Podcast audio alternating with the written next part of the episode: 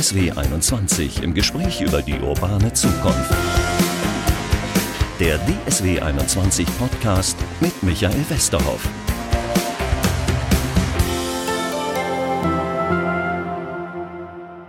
Herzlich willkommen zu unserem Podcast. Den hätte ich ursprünglich eigentlich Fachkräftemangel genannt. Das war immer die Überschrift. Da wollen wir gleich auch drüber reden. Inzwischen bin ich mir aber gar nicht mehr sicher, ob wir nicht inzwischen einen Arbeitskräftemangel haben und nicht nur einen Fachkräftemangel in dieser Republik, wenn man Schlangen an Flughäfen sieht oder dass Cafés an bestimmten Tagen nicht mehr ähm, öffnen können, weil sie einfach gar keine Mitarbeiter haben. Susanne Schulz hilft mir, das einzuordnen. Die ist von der Bertelsmann Stiftung, ist dort für die Fachkräfte Migration oder Immigration zuständig. Da werden wir nachher auch nochmal einen Schwerpunkt drauflegen, aber vorher vielleicht am Anfang ein bisschen so die Situation einschätzen, Frau Schulz. Hallo erstmal. Hallo. Haben, Freut mich, dass ich hier bin. Sehr schön. Ähm, ja, haben wir schon Arbeitskräftemangel und nicht nur einen Fachkräftemangel? Ja, ist eine gute Frage. Also ich würde sicherlich beides benennen, ja. Und da ist ja auch die Frage, was ist eine Fachkraft? Ähm, es geht da um meistens Menschen, die qualifiziert ausgebildet sind. Aber tatsächlich haben wir einen Mangel mittlerweile in allen Branchen, in allen Regionen. Es ist natürlich unterschiedlich verteilt nach Berufsbildern, auch nach Branchen in Deutschland. Ähm, auch über Deutschland hinaus und äh, auf unterschiedlichen Qualifikationsniveaus. Am meisten sind tatsächlich Leute gebraucht mit einer abgeschlossenen Berufsausbildung, aber es geht auch ganz stark um Personen mit ja, mittlerweile sagt man sonstige Beschäftigte, dass man nicht mehr geringqualifizierte sagt. Ähm, und das ist tatsächlich ein Thema, das immer massiver wird, um es ganz deutlich zu sagen, ähm, was unterschiedliche Gründe hat. Äh, den demografischen Wandel, das ist, denke ich, der Punkt, der da immer als erstes genannt wird, ähm, der sich ja ganz stark äh, noch abzeichnen wird in den nächsten Jahren, wenn die sogenannte Babyboomer-Generation in Rente geht.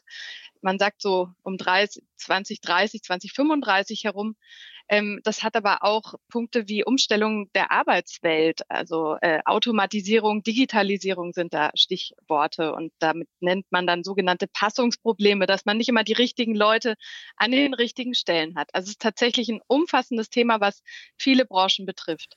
Kann man sagen, welche Branchen da oder welche Berufsbilder besonders betroffen sind? Ja, also ganz vorneweg, das ist sicherlich auch bekannt, ist der Pflegebereich, ähm, was ja auch dann wiederum mit der alternden Gesellschaft zu tun hat. Ähm, gleich dahinter der Gesundheitsbereich, was jetzt auch nochmal massiver wurde durch Corona. Ähm, dann das Handwerk, hier speziell der Bau.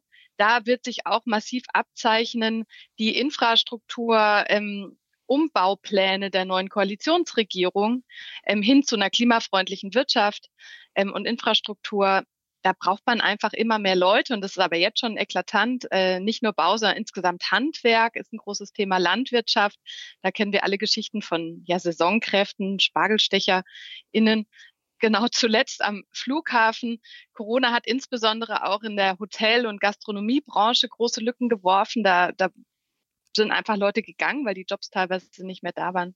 Logistik und so weiter. Also das die wichtigsten ich war kürzlich, da können wir den Punkt vielleicht schon mal, wir wollen Lösungen anbieten, schon mal abhaken. Ich war kürzlich, wo Sie Gastronomie sagen, in so einem Diner, die hatten tatsächlich so einen Roboter, der irgendwie die Speisen und Getränke brachte. Irgendwie hat ein Kellner, der nahm noch das auf und die Speisen und Getränke machte der, teilte der Roboter aus.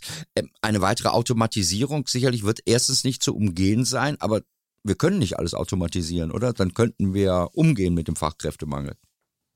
Nee, man kann nicht alles automatisieren. Ich denke, da ist auch eine gewisse Qualität, die verloren geht. Und äh, soweit ich weiß, ich bin da nicht Spezialistin, äh, können auch nicht alle Tätigkeiten äh, automatisiert werden. Und äh, eben die Frage ist, inwieweit ist sowas überhaupt wünschenswert? Und dann geht es ja auch darum, also es ist ja auch im Blick zu behalten, es gibt ja auch viele Leute, die gerne arbeiten würden in Deutschland, die aber an der falschen Stelle sitzen, heißt ähm, sich an die falsche Branche orientieren oder auch regional ähm, falsch in Anführungsstrichen verortet sind. Also da ähm, kann man auch ganz viel noch machen, zu sehen, okay, wie kriegen wir die richtigen Leute, es beginnt schon bei der Ausbildung, an, an die richtigen Stellen. Und wie können wir auch eben Menschen, die schon länger aus dem Beruf sind, doch wieder reinbringen und so weiter. Also es ist, ist ja wirklich ein komplexes, großes Feld. Dann haben wir, das ist so ein Stichwort, wir haben vorher geredet, was Sie unter Regionalität irgendwie zusammengefasst haben. Das heißt, ähm, ich sitze jetzt hier in Dortmund, wir haben noch eine Arbeitslosigkeit von 10 Prozent und in Baden-Württemberg oder auch schon im Münsterland, da muss ich gar nicht so weit gucken, oder bei Ihnen bei der Bertelsmann Stiftung in Ostwestfalen haben wir eine Null-Arbeitslosigkeit so ungefähr, ähm, halt bloß die ganz normale Fluktuation. Wie kriegen wir denn das hin, dass diese Menschen an die Stellen kommen, wo die Arbeit ist? Da gibt es Überlegungen, dass man Anreizprogramme schafft. Also jetzt im Bereich Ausbildung äh, arbeiten Kolleginnen von mir an dem Thema Ausbildungsgarantie. Das ist ein Konzept, was in Österreich schon in der Umsetzung ist. Das heißt, dass jede Person den die Garantie hat auf einen Ausbildungsplatz. Und was ähnliches könnte man ja auch im Beruf auf, auf Arbeit machen. Also prinzipiell jeder Mensch sollte an Recht auf einen Job haben, ähm, wird ja, wie wir sehen, auch gebraucht. Es gibt da natürlich auch zahlreiche Weiterbildungsmaßnahmen und so weiter. Ähm, aber äh, vielleicht muss äh, dann auch ein Umzug befördert werden. Mittlerweile kann man ja auch viel mit Remote-Arbeit machen. Da hat sich ja Corona ganz viel verändert, dass wir ganz anders gewohnt sind, jetzt auch digital zu arbeiten von zu Hause, von unterschiedlichen Orten. Ähm, also da ist sicherlich Spielraum, das auch noch stärker umzusetzen, was aber natürlich auch nicht bei allen Jobs geht. Ähm, ja, ich kann mir da sowas wie, wie Stipendien und Förderprogramme vorstellen. Ähm, aber da, ja, da müssen Sie tatsächlich noch mal jemand anderes fragen da ist, äh, da habe ich überlegt, ist da möglicherweise auch ähm, die Frauenerwerbstätigkeit sogar ein Hinderungsgrund äh, an Mobilität. Ich erlebe das bei mir, ich arbeite sonst auch für den WDR, da wird es langsam schwierig, irgendwelche Korrespondenten für ARD-Stellen, bestimmte ARD-Studios zu kriegen, weil ich muss ja immer die Frau oder den Mann dann auch mitnehmen noch nach, weiß ich nicht, nach Timbuktu irgendwie. Also das wäre in dem Fall ja auch das Problem, oder? Ja, also ich glaube, Frauenerwerbstätigkeit ist mittlerweile nicht mehr, steht nicht mehr zur Debatte. Also nee. hier ist gesetzt und auch äh, wirtschaftlich wichtig und ist auch immer noch was, was weiter befördert werden muss, gerade wenn man jetzt ins Thema Teilzeit geht.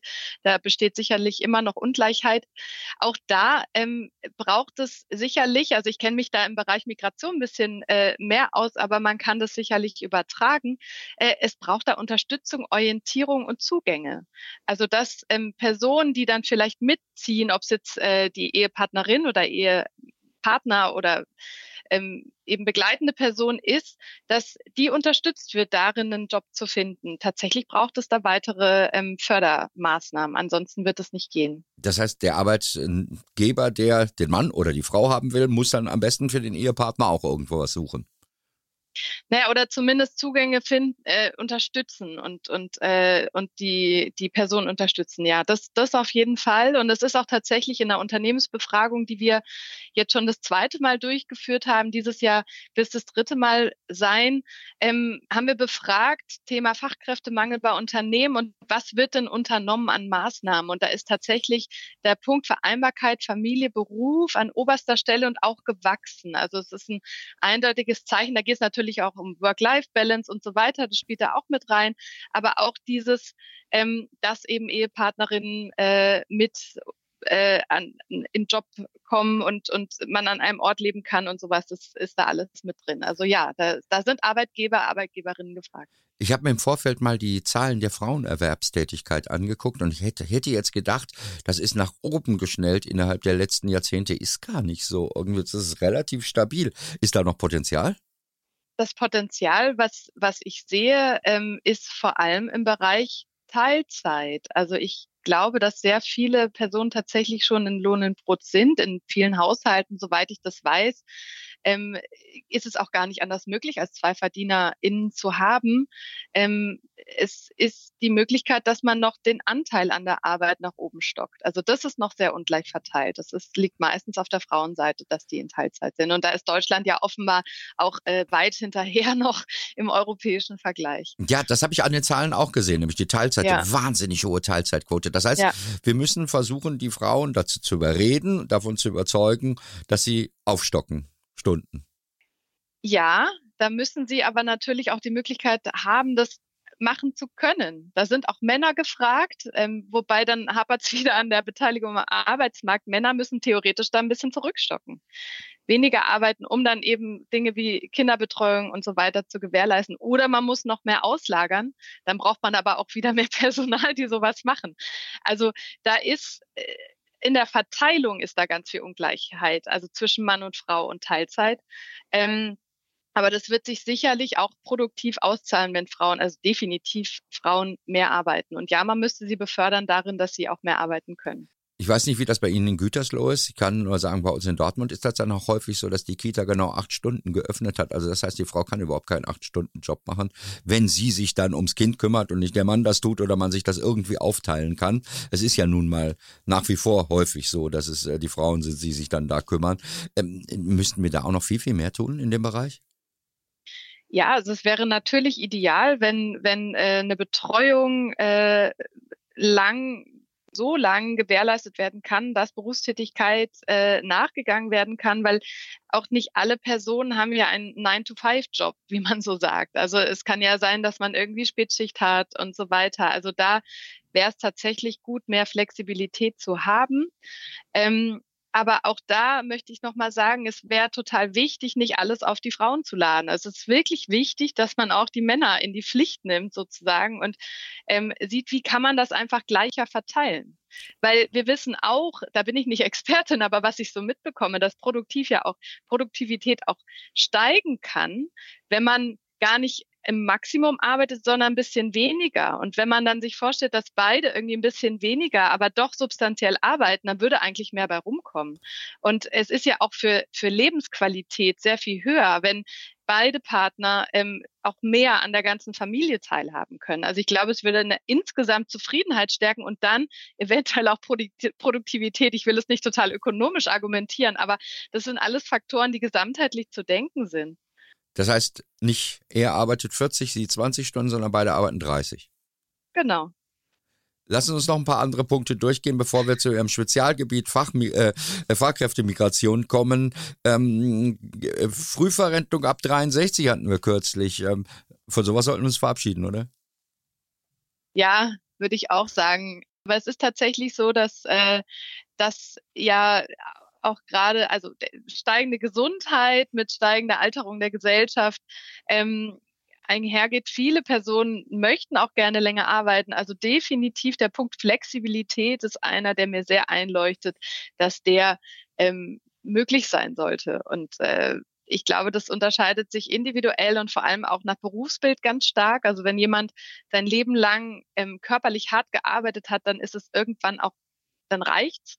Ähm, aber gerade ähm, akademischere Berufe ähm, und so weiter, da arbeiten Leute sehr gerne länger und dann sollte man sie es auch lassen. Und je nach Unternehmen ist es ja sogar möglich. Also bei uns hier in der Stiftung kann man, wenn man möchte, auch länger arbeiten, überhaupt kein Thema. Ich glaube, das also ist ein staatliches wichtig, Problem.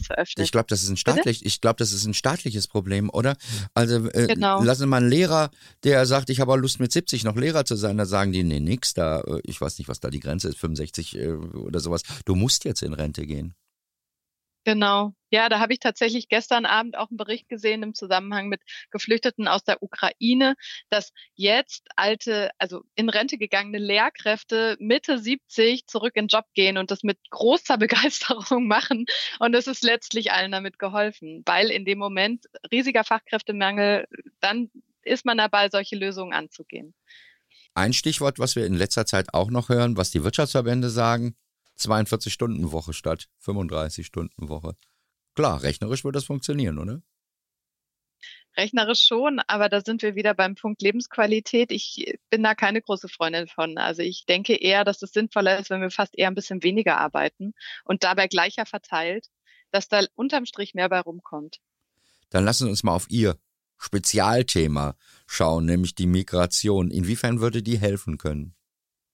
Naja, also wir sagen ganz klar, dass es ohne zusätzliche Migration, die nach fairen Bedingungen abläuft, gar nicht gehen kann. Also das Institut für Arbeitsmarkt- und Berufsforschung der Bundesagentur für Arbeit, die sprechen sogar von 400.000 Personen, die zusätzlich zuwandern, also zusätzlich zu denen, die schon bereits zuwandern, zuwandern sollten jedes Jahr. Ähm, erwartet wird dann aber eher eine Zuwanderung von 100.000 Personen, also realistisch.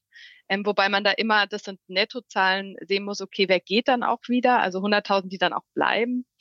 Ähm, es ist tatsächlich so, dass angesichts dieser Gemengelage, die wir hier besprechen und auch demografischen Wandel, es nur mit zusätzlichen Personen aus aus anderen Ländern gehen kann.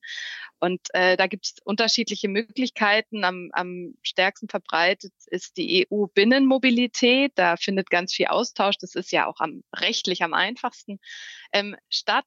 Ähm, tatsächlich geht es aber auch darum, dass Menschen aus ähm, Ländern außerhalb der Europäischen Union nach Deutschland kommen können und dabei auch erleichtert Zugänge bekommen. Und da ist noch großes Potenzial, das zu verbessern. Das ist, glaube ich, das kompliziertere Thema. Das lassen Sie uns gleich nochmal vertiefen. Lassen Sie uns vorher nochmal eben kurz auf die EU gucken. Ich weiß, mhm. diese Zuwanderung gab es ja, nämlich in der Finanzkrise. Und da gab es auch ein paar Länder wie Spanien, glaube ich auch Italien, die ein bisschen sauer auf uns waren, dass die hier hingekommen sind. Also das heißt, das ist auch durchaus eine politische Sache, weil wir nehmen anderen die jungen Arbeitskräfte, die Spanier klagten, glaube ich, darüber weg. Ja, das kann man so sehen. Zugleich ähm, muss man ja auch sehen, dass Migration und Entwicklung immer zusammenlaufen. Also dass äh, Menschen hier ja auch in Ausbildung gegangen sind oder weitergelernt haben, dass dann zum Teil Gelder auch zurückfließen ähm, viele Personen kommen ja gar nicht dauerhaft, sondern nur für eine bestimmte Zeit und schicken Gelder zurück oder wenn sie dann wieder zurückgehen, sind sie besser ausgebildet und können theoretisch dann für den Arbeitsmarkt vor Ort auch wertvoller sein. Aber natürlich ist so ein Problem. Also in der Migrationsforschung und, und Politik spricht man da von dem Wort Brain Drain. Also dass es total wichtig ist zu sehen, da eine Balance zu halten. Und das meine ich auch mit fair. Also dass, dass es geht nicht, dass man irgendwo Leute her ähm, abwirbt, äh, die gut ausgebildet sind und vor Ort ähm, bleibt dann niemand mehr. Das wird ja ähm, in der EU ist da die, die Gleichheit oder sagen wir die, die Ungleichheit noch am geringsten zwischen Staaten. Aber wenn man außerhalb der EU geht, da wird es ja immer massiver und da muss man ganz stark im Auge behalten, wo kommen Leute her, was sind die Bedingungen da und da irgendwie dann auch vor Ort wirken. Das haben wir in Bosnien gemacht, oder? Und auch in Serbien, indem wir da Pflegekräfte abgeworben haben, ganz gezielt. Ja, da, da, das sind, ähm, da, da gibt es unterschiedliche Programme. Ähm, die sind aber tatsächlich zum meisten Teil noch orientiert an den Bedarfen des Ziellandes, also jetzt in dem Fall Deutschland. Und es gibt gute Programme. Ähm, das wohl bekannteste heißt Triple Win. Das ist von der Gesellschaft für internationale Zusammenarbeit unter dem Bundesministerium für wirtschaftliche Zusammenarbeit, dem BMZ. Ähm, Triple Win heißt, dass es allen Seiten ähm, dient dass ähm, eben auch die Perspektive der Migrierenden als auch die Perspektive des Herkunftslandes im Blick behalten wird. Auch da ist lange trotz dieses Namens immer auf die Perspektive Zielland geschaut worden. Aber es gibt ein Modellprojekt, wo auch die Bertelsmann Stiftung beteiligt ist mit den Philippinen, wo ähm, eine Universität vor Ort auf den Philippinen in Manila ähm, mitgefördert wird, dass da ähm, Leute in die Ausbildung gehen, auch in eine praktische Ausbildung. Das ist nämlich im Bereich Pflege gar nicht so üblich in, in vielen Ländern der Welt. Ähm, um dann vor Ort auch tätig zu werden. Und da hat man halt geschaut, okay, welche, welche Fähigkeiten und Tätigkeiten sind denn jetzt vor Ort wichtig? Und da versucht man eben den Bedarfen vor Ort auch gerecht zu werden. Und das wandern dann nicht alle aus, sondern es bleiben auch einige da. Und ähm, da, da gibt es ein ganz schönes Modell, das heißt transnationale Ausbildungspartnerschaften. Da geht es eben darum, dass man Migration, Entwicklung und Ausbildung zusammennimmt. Also dass man alle Seiten im Blick behält, dass man Fachkräfte gemeinsam entwickelt auf allen Seiten ähm, und auch nachhaltig tätig ist. Also nicht, nicht irgendwie eine kurze Maßnahme, sondern tatsächlich Modelle auch aufbaut, die sich finanzieren können. Das ist ja dann immer so ein ganz zentrales Thema. Sowas geht nur mit Unternehmensbeteiligung, aber wahrscheinlich auch öffentlichen Geldern. Da muss man sehen, okay, was ist die Balance?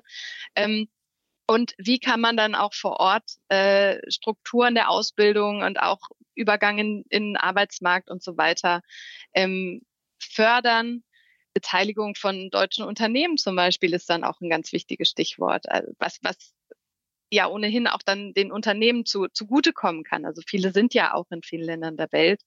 Ähm, ich sage das gerade ein bisschen allgemein, können wir gerne auch noch vertiefen.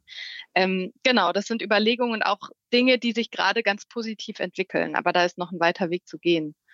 Ja, aber wir stehen auch in Konkurrenz, oder? Wenn dann in den Philippinen Leute ausgebildet werden, kriegen die möglicherweise auch Angebote aus anderen Ländern? Ja, das kommt darauf an, ob das jetzt in so einem konzertierten Programm, wie ich es gerade beschrieben habe, abläuft. Da, da ist tatsächlich dann eine ganz gute Partnerschaft schon, schon äh, etabliert, gehen Leute dann auch gerne nach Deutschland. Aber natürlich ist äh, ganz klar im Blick zu halten. Und da gibt es auch Untersuchungen. Die OECD hatte einen Attraktivitätsindex entwickelt, ähm, wobei es da eher um Hochqualifizierte geht. Und da ist Deutschland im Mittelfeld. Und äh, da ist noch was zu tun. Das Thema Sprache ist da sicher eins, dass da eine Offenheit, da sind wir auch beim Thema Bevölkerung, wie, wie offen sind Menschen gegenüber, dass jemand kommt. Ähm, was anderes ist, oder der, der wohl wichtigste Punkt, der da herausgefunden wurde, ist, dass Menschen in Deutschland zu wenig Chancen haben, dann der Weiterentwicklung. Und das ist natürlich massiv. Also da ist mal was zu machen. Das Fachkräfteeinwanderungsgesetz ist gerade die aktuelle rechtliche Grundlage, die tatsächlich seit zwei Jahren ähm, Zuwanderung erleichtern soll, gerade aus Ländern außerhalb der Europäischen Union aber dieses Gesetz, das eine gute Grundlage bildet, ist immer noch auf dem Geist der Restriktion geschrieben. Also es ist immer noch kompliziert, es ist immer noch ähm, mit zu vielen Hürden in Bezug auf Voraussetzungen, was brauche ich, um nach Deutschland zu kommen und auch Befristungen versehen. Also ich habe dann nur eine gewisse Zeit, um hier zu arbeiten. Ähm, oder wenn ich äh, mich noch nachqualifizieren muss, dann, dann genau, muss das auch in einem bestimmten Zeitrahmen ablaufen. Dazu muss ich aber auch noch Sprache lernen und so weiter. Also es ist, abgesehen davon, dass es noch nicht genug in der Praxis erprobt ist, ähm, ist das einfach noch zu kompliziert. Also da kann man durchaus noch Vereinfachung schaffen wir reden jetzt die ganze Zeit über freiwillige äh, äh, Migration. Es gibt ja auch mhm. die gezwungene Migration. Erleben wir gerade Ukraine, haben wir vorher aus mhm. Syrien erlebt. Äh, was machen wir mit denen denn eigentlich? Oder sagen wir, mit denen können wir eigentlich nichts anfangen. Wir müssen ganz gezielt, wie andere Länder, wie in Kanada, wie in Australien, bestimmte Leute anwerben und äh, möglicherweise andere nicht mehr reinlassen. Nee, das kann man natürlich nicht sagen. Einmal kommen die Leute auf einem anderen Ticket sozusagen. Die kommen ja auf ein Ticket Asyl und Schutzsuche. Und Deutschland ist verpflichtet, menschenrechtlich äh, und in den internationalen Verträgen, in denen es sich befindet, den Menschen Asyl und Aufenthalts- und Schutz zu gewähren. Ähm, und es ist mittlerweile auch relativ rasch möglich, dass Leute in Job in Lohn und Brot gehen können, wobei auch das je nach Gruppe immer noch zu schwierig ist. Aber Ganz klar ist da zu sagen, dass man natürlich diese Menschen auch willkommen heißen sollte und sie darin unterstützen sollte, dass sie in ähm, einmal Sprache erlernen und dann auch ähm, hier beruflich tätig werden können. Und das ist natürlich also es ist verschenktes Potenzial, um, um so einen Begriff zu nutzen, äh, wenn man diesen Menschen, die ja schon hier sind, und viele sind ja dann auch jahrelang schon hier und, und äh, können dann die Sprache schon, wenn man denen die Möglichkeit, äh, erwerbstätig zu sein, verwehrt. Also das ist ökonomisch auch überhaupt gar nicht sinnvoll. Es gibt ja so Fälle, dass ähm, Menschen, die in Ausbildung sind und gut integriert sind, nach Jahren abgeschoben werden. Das passt einfach überhaupt nicht zusammen. Ähm, und das sind unterschiedliche Politikfelder, die wirklich widersprüchlich sind. Zum Glück ist es so, dass die ähm, neue Koalitionsregierung äh, da Abhilfe schaffen will. Es ist im Gespräch ein Bleiberecht, also dass Menschen, die hier geduldet waren, das heißt, dass man eigentlich ausreisepflichtig ist. Das heißt, Leute sind jahrelang hier ähm, und müssen eigentlich ausreisen, aber kriegen dann immer wieder Verlängerungen und können mit ja unter Bedingungen arbeiten, aber es ist immer schwierig, dass solche Leute endlich mal anerkannt werden, dass es erleichtert ist, dass, dass, dass sie hier bleiben können solche Schritte sind total wichtig. Ukraine ist natürlich ein ganz besonderer Fall. Das konnte keiner so hervorsehen, äh, vorhersehen. Ähm, es ist ganz wichtig, dass man hier, das wird auch versucht, ähm, dass man die Leute unterstützt darin, dass sie die Sprache schnell lernen können und dass sie Zugang zum Arbeitsmarkt bekommen. Dass ähm, auch ein, eine Integration hier wohnen erleichtert wird, dass so Punkte wie Kinderbetreuung, Zugang zu Schule und sowas, ähm, dass all das rasch gewährleistet ist. Es ist, wie sich jetzt in der Praxis herausstellt, mit ähm, eben Arbeitsvermittlung und sowas, ist es nicht so einfach. Und es wird natürlich auch dauern, bis die Menschen die Sprache gelernt haben. Es funktioniert natürlich nicht von heute auf morgen. Aber da ist ganz viel möglich. Sind die, wenn wir uns die beiden Gruppen mal angucken, die Syrer und die Ukrainer, sind die Ukrainer wirklich äh, mehr qualifiziert oder sind wir einfach nur freundlicher zu denen, weil die uns ähnlicher sind, weil es vielleicht auch Frauen sind und nicht nur Männer, die da einwandern? Äh, ich habe immer so den Eindruck, mit den Ukrainern hat eigentlich keiner ein Problem hier bei uns. Auch, auch weil sie als Chance angesehen werden. Ja, das ist total schwierig. Also es ist ganz großartig, was passiert, dass Ukrainerinnen und Ukrainer sind ja vor allem Frauen und Kinder ähm, hier so willkommen geheißen werden. Das ist ja zum ersten Mal auch eine äh, sogenannte Massenzustromsrichtlinie der Europäischen Union aktiviert worden. Gibt es eigentlich schon seit 20 Jahren, aber jetzt wurde sie das erste Mal genutzt, dass sehr unbürokratisch und einfach die Menschen in die Europäische Union können, da sogar sich noch aussuchen können, an welchen Orten sie sind, einen Aufenthaltsstatus bis zu drei Jahren bekommen eine Arbeitserlaubnis. Das ist ganz groß. Und äh, trotzdem ist es schwierig, dass das erstmal nur Ukrainerinnen und Ukrainer sind. Deutschland hat da relativ offen gesagt, ja, andere sogenannte Drittstaatsangehörige, also Leute aus anderen Nicht-EU-Staaten, ähm, die sollen hier trotzdem auch unterstützt werden. Ähm, aber man sieht hier eine Ungleichbehandlung. Und das ist schwierig und äh, das ist auch diskriminierend. Und da ist tatsächlich in der in der Haltung der Bevölkerung eine, eine, eine unterschiedliche Wahrnehmung dieser Länder. Und es ist offensichtlich so, dass eben Menschen aus der Ukraine ähm, als näher und ähm, ähnlicher und, und deswegen willkommener geheißen werden als, als Menschen aus, aus äh, Syrien. Und das ist schwierig. Und in Bezug auf Qualifikation, Menschen aus Syrien sind oft sehr qualifiziert tatsächlich. Ähm, es gibt da sicher jetzt im, im Gro äh, aus der Ukraine ähm, ja, sagt man immer, die sind im Durchschnitt sehr gut qualifiziert und ähm, es gibt sicherlich auch Erleichterung dadurch, dass äh, kulturelle Ähnlichkeiten sind. Aber es ist total schwierig, dass man da so eine Ungleichbehandlung macht. Aber bei den Syrern haben wir ja tatsächlich das Problem, dass wir da eine wahnsinnig hohe Arbeitslosigkeit, wahnsinnig hohe Hartz-IV-Anteil haben. Da haben wir kaum geschafft, glaube ich, in den sechs Jahren die Menschen in irgendwelche Arbeit zu kriegen. Hätten wir da was besser machen müssen, wenn wir jetzt auch sehen, dass möglicherweise einfachere Tätigkeiten, wo man Sprache gar nicht so braucht, Flughafen, ähm, die, die da plötzlich Lücken haben? Ja, da hätte man sicherlich noch stärker ähm, mit sprachlicher und dann auch Arbeitsmarktzugängen Unterstützung arbeiten müssen. Wann kann jemand arbeiten und wie wird die Person dann auch darin unterstützt zu machen? Weil es braucht eben die Sprache, es braucht aber auch ähm, eben erstmal einen Zugang zu einem Job, ich äh, brauche da eine Wohnung und so weiter. Also da, da ist äh, sicherlich ähm, hätte da noch mehr, also hätte es noch besser laufen können. Und diese Geschichte, was ich meinte mit, mit ähm, dass viele Leute dann ähm, ja doch nicht einen sicheren oder der, der Aufenthaltsstatus nicht sicher genug ist, was dann dazu führt, dass die Arbeitgeber ja auch Schwierigkeiten haben, Leute anzustellen. Das ist sicherlich eine ganz große Schnittstelle. Haben wir da auch ein Regionalitätsproblem? Was wir vorhin angesprochen haben. Also ich erlebe das hier im Ruhrgebiet. Wir haben eine unheimliche Zuwanderung, sowohl von Syrien als auch äh, aus der Ukraine, aber wir haben ja eigentlich gar nicht die Arbeitsplätze. Da wäre es manchmal, glaube ich, ganz sinnvoll, die würden woanders hingehen, nur ein paar Meter bei uns jetzt in Sauerland oder zu Ihnen nach Ostwestfalen in den Gütersloher Bereich. Da wird es die Arbeitsplätze geben, oder? Ja, das sagt man immer, dass die Leute alle in Ballungsräume gehen und man müsste sie eher ins, aufs Land schicken. Das ist total schwierig. Da gibt es widerstreitende Meinungen, weil ähm, es ist es ist schon so, dass äh, man eigentlich den Menschen erlauben sollte, dass sie dahin gehen können, wo sie hin wollen. Viele haben ja auch Netzwerke, die sind meistens in den Städten. Die ähm, Möglichkeiten für Spracherwerb und auch für Lohnerwerb sind in der Stadt einfach besser.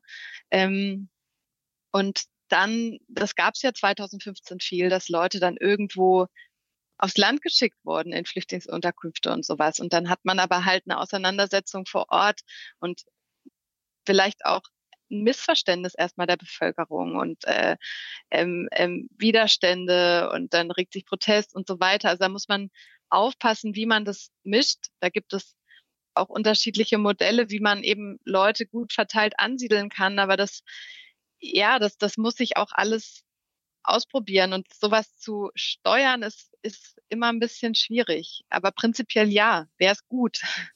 Aber, aber da müsste man, wie, wie ich vorhin auch meinte, auch da vielleicht noch mehr Anreize schaffen. Also, dass man sieht, dass es attraktiv ist, aufs Land zu gehen und sieht, dass, dass da trotzdem Angebote und Unterstützung für die Leute sind und Inwiefern diskutieren oder denken Sie die deutsche Seite dann auch mit, eben wenn Sie so Stichworte wie Protest sagen, äh, wo ist die Grenze von Akzeptanz auch der aufnehmenden Gesellschaft? Ist das nicht ein Problem auch bei freiwilliger Zuwanderung? Oder sagen wir, das ist gar kein Problem, sobald die einen Job haben, ist uns das sowieso egal? Ja, ähm, wir machen auch so eine Willkommenskulturumfrage jetzt äh, schon über zehn Jahre, alle zwei Jahre. Und ähm, da zeigt sich insgesamt, dass äh, die Akzeptanz von Erwerbsmigrantinnen, Arbeitskräften tatsächlich sehr viel höher ist im Durchschnitt als gegenüber Geflüchteten.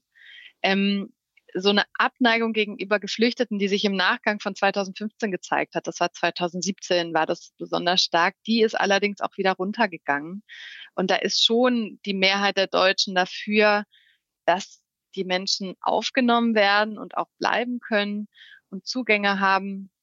Ähm, natürlich ist es mitzudenken, überhaupt gar keine Frage. Zur Integration gehören zwei Seiten dazu. Es ist ein wechselseitiger Prozess und es ist immer zu sehen, eben wo, wo, wo, was ist, was ist der Kontext und ähm, wie offen können Leute sein. Also das muss man natürlich beobachten. Zugleich ist da halt auch noch Potenzial nach oben. Also das, es ist, also man muss es beachten, aber man muss es auch befördern, dass Menschen offener werden. Ich glaube, Deutschland hat sich da schon viel verändert. Es ist viel bunter geworden und Menschen sind offener geworden in ganz vielen Themen, ja auch im Bereich Gender und so weiter. Und trotzdem ist da immer noch Potenzial. Und man muss das dann positiv befördern, indem man positive Beispiele setzt, indem man Leute zusammenbringt. Also die meiste Abneigung besteht ja da, wo sich die Leute nicht begegnen können oder wo sie sich auf auf, auf irgendwie nicht, also wenn, wenn jetzt Menschen in einem, in einem Flüchtlingslager sozusagen oder, oder in einem abgeschlossenen Bereich sind und die Bevölkerung außen, da findet ja auch kein Austausch statt. Also man muss dann zum Beispiel ein Ansiedelungsmodell ist, ist, dass halt Menschen dann vor Ort in Wohnungen untergebracht werden und nicht gesammelt in der Unterkunft und so. Also dass dann so ein Austausch stattfinden kann und darüber, über dieses Kennenlernen, ein Verständnis wachsen auch sowas kann man befördern. Das mit den Wohnungen könnten wir machen, wenn wir welche hätten, aber das ist ein ganz anderes, das ist ein ganz anderes Thema. Äh, äh, ja. Aber lassen Sie uns nicht nur so negativ, lassen Sie uns zum Abschluss nochmal positiv gucken.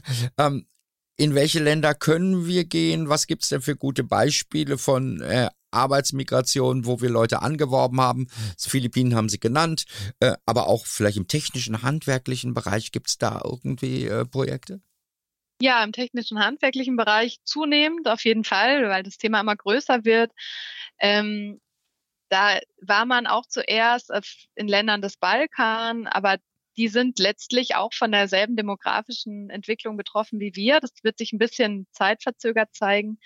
Es gibt äh, Pilotprojekte zum Beispiel mit Jordanien, mit Vietnam ähm, und insbesondere und vor allem zunehmend in Afrika, in Nordafrika, in den Maghreb-Staaten, aber auch Subsahara-Afrika. Da sind wir selbst auch dabei, einen Pilot anzustoßen mit Ghana, wo man da in, in Bereiche vordringt, die bisher völlig unterentwickelt sind, um sozusagen, also auch an, an, an Zusammenarbeit. Ähm, die migrationspolitische Zusammenarbeit mit Ländern in Subsahara-Afrika ist ja ganz stark von Abschottung geprägt. Also Europa will ja nicht, dass die Leute kommen, weil die vermeintlich alle irregulär sind. Und das hängt aber damit zusammen, dass es halt keine legalen Wege gibt.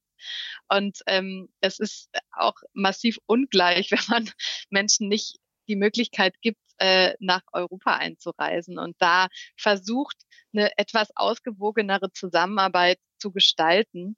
Ähm, an solchen Themen sind wir gerade dran, weil da natürlich ganz viel Potenzial liegt und dann wieder unter so einem ganzheitlichen Aspekt der Entwicklung auch vor Ort ist sowas total wichtig, dass man sieht, okay, welche deutschen Unternehmen sind denn da schon im, jetzt spezifisch bei unserem Projekt im Bereich Bau und ähm, wer braucht auch Arbeitskräfte vor Ort und wie kann man dann eine Ausbildung zum Beispiel in Ghana so aufziehen, dass ähm, eben Arbeitskräfte vor Ort bleiben können und andere migrieren nach Deutschland. Da ähm, dann vielleicht nochmal in die Ausbildung gehen oder eine Anpassungsausbildung sozusagen. Ähm, Genau, das sind Bereiche, die sind ja auch geografisch, ist, ist so ein Land wie Ghana ja überhaupt nicht weit weg. Das ist ja viel näher als die Philippinen. Es ist nur durch äh, unsere Wahrnehmung und, und ähm, ja, wie unsere Welt aufgebaut ist, bisher noch nicht so stark auf dem Radar. Aber das sind Bereiche, wo ähm, ja, wo wir mehr reingehen müssen. Dann lassen wir uns zum Abschluss nochmal gucken. Wir haben jetzt ganz viele Punkte abgehakt von 42-Stunden-Woche, Rente mit 70 haben wir so ein bisschen angedeutet, bis zur Migration jetzt am äh, Abschluss. Ihr Fachgebiet, wo wir jetzt länger drüber gesprochen haben, ist Migration der Königsweg? Ist das der Weg, der uns aus der Fachkräfte, äh, auf der Fachkräftekrise rausführen wird? Das würde ich nicht so sagen. Ich würde sagen, es braucht einen umfassenden Ansatz, bei dem sowohl in Deutschland geschaut wird, wer ist hier, wer kann wie befördert werden, durch Punkte wie gute Arbeitsbedingungen, Vereinbarkeit, Familie, Beruf, Weiterbildung, Fortbildung, ähm, überhaupt Zugänge zur Ausbildung. Das betrifft dann Menschen, die hier geboren sind, was weiß ich, ob mit Migrationshintergrund oder nicht. Das sind Menschen, die bereits hier zugereist sind, sei es erzwungen oder nicht. Migration ist dann ein weiterer Aspekt, ohne den es nicht gehen kann. Es ist nicht der Weg, aber es ist ein Weg, der wichtig ist und äh, an dem wir nicht vorbeikommen. Und der ebenso fair gestaltet sein muss, dass alle Seiten was davon haben. Dann danke ich Ihnen, Frau Schulz, erstens fürs Gespräch und zweitens, dass Sie uns ein paar Lösungswege aufgezeigt haben.